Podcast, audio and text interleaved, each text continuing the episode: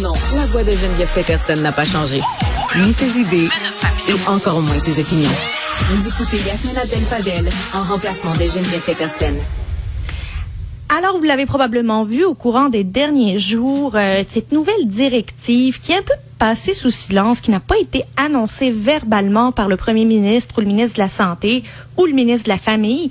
Cette nouvelle directive qui consiste à dire que les éducatrices et les, les, euh, les tout petits, là, nos, nos petits bouts de choux qui vont en CPE, ben, ils n'ont pas besoin de finalement s'isoler s'ils ont été un cas contact, s'ils sont asymptomatiques, il n'y en a pas de problème, ils peuvent continuer à venir. Et là, il y a certains scientifiques qui disent, euh, wow, minute, là, ça vient d'où cette affaire-là? Personne ne nous a avertis. C'est basé sur quoi? Euh, et la santé publique, la direction de la santé publique de Montréal a demandé la suspension de l'application de cette nouvelle directive. Pour nous parler de tout euh, ce brouhaha, disons-le franchement, c'est euh, Valérie Grenon, présidente de la Fédération des intervenantes en petite enfance du Québec, qui est avec nous. Bonjour, Madame Grenon. Bonjour. Alors, euh, comment vous avez réagi devant cette annonce du gouvernement? Est-ce que vous êtes inquiète?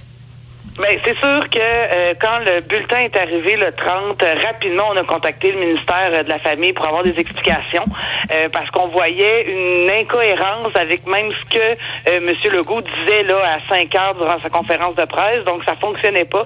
Mais c'est sûr qu'il y a énormément d'inquiétudes actuellement. Vous comprendrez que vous venez de le dire, hein, nos petits cocos qu'on accueille, ils ont 0,5 ans, sont pas vaccinés, ils ont pas de masse, puis on veut pas de masse non plus pour les enfants, surtout à bas âge mais ils se mettent toutes dans la bouche, sont très colleux, il n'y a pas de Ben oui. distanciation sociale.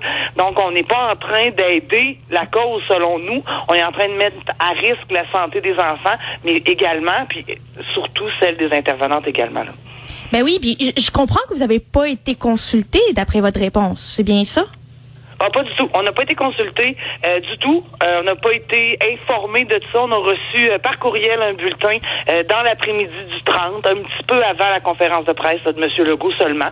On a réclamé une rencontre. On en a enfin une. Elle va arriver demain pour les parties euh, syndicales, donc les représentantes des euh, travailleuses. Donc, ça va avoir lieu seulement demain, cette rencontre-là qu'on réclame. Et j'ai vu dans votre communiqué de presse, vous avez mis un communiqué de presse où vous demandez la suspension des directives euh, du 30 décembre finalement euh, euh, du ministère dans toutes les régions du Québec parce qu'il faut comprendre qu'elles sont suspendues actuellement à Montréal, mais pas dans les autres régions du Québec. C'est bien ce que je comprends? Tout à fait. Donc actuellement, euh, ce qui est sorti hier, c'est que euh, Montréal re- suspendait la nouvelle règle du 30 décembre. Dans toutes les autres régions, elle est encore là. Donc on, on veut une suspension de tout ça. On veut une rencontre. On veut on veut qu'on recule un peu, là, qu'on regarde ce qui peut être fait avec Omicron pour essayer d'éviter euh, des éclosions, éviter des gens malades. Euh, on a eu tout le long de la COVID des guides pratiques euh, faits par l'INSPQ et euh, la CNSST. Et notre dernier guide a été mis à jour le 20 septembre. Donc, on était dans le Delta à ce moment-là. Donc, on a maintenant un autre variant. Donc, assoyons-nous, regardons ce qui peut être mis en place. Euh, mais c'est sûr que ce qui a été mis en place ne protège pas la santé et sécurité, puis c'est ça qu'on déplore. Ben moi, honnêtement, je suis, euh, je suis la mère de deux jeunes filles qui, qui vont, ben de jeunes petites filles, là, tu sais, trois ans puis cinq ans, puis savoir qu'elles vont dans une garderie où elles vont être avec d'autres enfants qui sont en contact avec des cas de COVID ou des éducatrices, qu'elles soient symptomatiques ou asymptomatiques, ben comme parent, ça me fait peur. Puis je mets euh, à la place des éducatrices, est-ce qu'elles ont envie d'être, d'avoir la peur au ventre en se présentant au travail le matin avec cette directive-là? Personnellement, je la comprends pas, puis je comprends certainement pas pourquoi elle n'a pas été annoncée verbalement durant la conférence de presse, parce que c'est pas juste un petit changement technique. Pourquoi vous pensez que le gouvernement l'a pas annoncé euh, comme ils annoncent d'habitude les mauvaises nouvelles? on a même on s'est même questionné si elle n'était pas mal écrite, la directive, pour pas qu'il l'annonce. Donc on s'est demandé si c'était pas une blague. Mais euh, malheureusement, je pense sincèrement que leur objectif était d'éviter qu'il y ait des fermetures, euh, éviter euh, qu'il manque de personnel pour répondre aux besoins des familles du Québec, mais en mettant de côté la santé et sécurité de tous.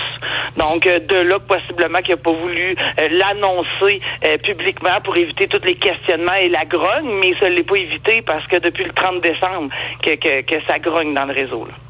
Ben, ce qui est surprenant là-dedans, c'est qu'on entend depuis quelques mois déjà que, contrairement à ce qu'on pensait en début de pandémie, les milieux de des services de garde en général, que ce soit les CPE, les garderies privées ou les garderies euh, en milieu familial, ont moins été le foyer d'éclosion comme on s'y attendait, puis que les jeunes ont moins été les petits les petits bouts de chou là, ils ont moins été des vecteurs de transmission comme on s'y attendait.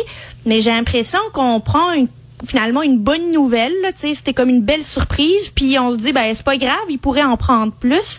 Euh, c'est un peu incompréhensible. Et, et j'attends j'attends une sortie personnellement du ministre de la Famille qu'on n'a pas vu alors que c'est son réseau. Est-ce que vous lui avez parlé?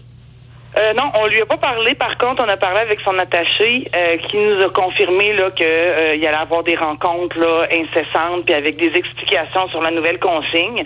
On s'attend à un retrait, c'est ce qu'on veut d'un retrait. Mais si je reviens un peu sur ce que vous venez de dire, notre réseau a bien été parce qu'on a pris ça au sérieux.